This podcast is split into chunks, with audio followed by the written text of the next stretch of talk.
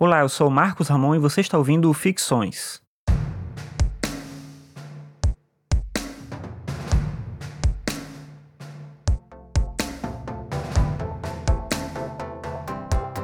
Bem, hoje o tema é Aristóteles e a divisão das virtudes. Aristóteles foi o primeiro autor da filosofia ocidental a criar uma lista das virtudes. Também foi Aristóteles o primeiro a estabelecer uma divisão sistemática das áreas do conhecimento. No caso dele, o saber teórico, onde se encontra a filosofia, o saber criativo ou produtivo, onde se encontra a arte, e o saber prático, que na visão de Aristóteles é o domínio da ética e da política, que em alguma medida andam sempre juntas. A obra central em que Aristóteles analisa a ética é um livro que ganhou o título póstumo de Ética a Nicômaco. Nicômaco foi o filho de Aristóteles, assim, o título dá a entender que esse livro foi escrito em homenagem ao filho. Mas não é bem assim. As obras do Aristóteles foram compiladas tardiamente e tiveram seus títulos dados por outras pessoas. Isso ocorreu porque esses livros eram, na verdade, anotações de aulas ou para aulas e não textos acabados feitos para o público. O Aristóteles até escreveu textos para o público em formato de diálogos, assim como o mestre dele fez, Platão, mas esses livros se perderam. Em Ética Nicômaco, como eu afirmei anteriormente, Aristóteles trata da questão da ética e mais especificamente da virtude. Para Aristóteles, a virtude é sempre um meio termo entre um excesso e uma falta. Logo, mesmo uma coisa virtuosa tem uma falta ou um excesso.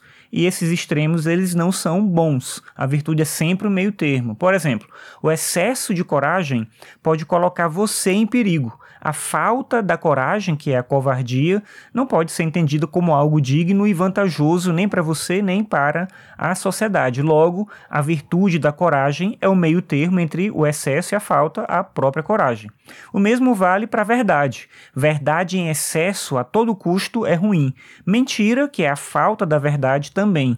A verdade é virtude quando se encontra no meio termo também a temperança, que é a justa medida entre dois extremos, que são a busca exagerada pela satisfação dos prazeres de um lado e a indiferença em relação a esses prazeres do outro. Também essa ação, essa paixão que é a temperança, é uma virtude da mesma forma que o pudor, a liberalidade, a justiça.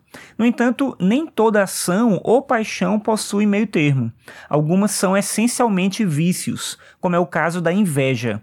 Ao contrário do que se diz, não existe inveja boa. A inveja é ruim e pronto, não tem outra coisa. A virtude, nesse caso, é a ambição, justamente porque esta possui um excesso, que é ambição demais, e uma falta, que é um estado de apatia diante do querer. Ambição é desejar mais para sua vida e lutar por isso. Inveja é desejar o mal de quem tem aquilo que você não possui. Logo, não tem como existir uma inveja boa. Mas como adquirimos as virtudes ou os vícios?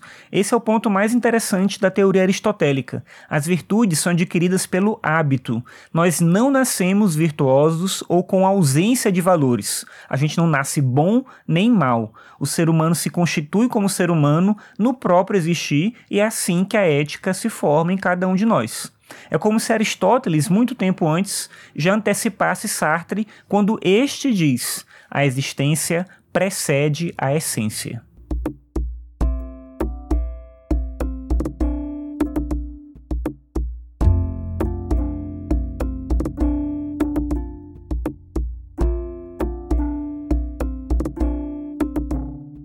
Obrigado por ouvir mais esse episódio. Lembrando que você pode acessar o Ficções no meu site, marcosramon.net/ficções. Me ajuda muito se você compartilhar os episódios com outras pessoas, assim mais gente fica sabendo da existência do podcast. Bem, então é isso. Obrigado pela sua audiência e até a próxima.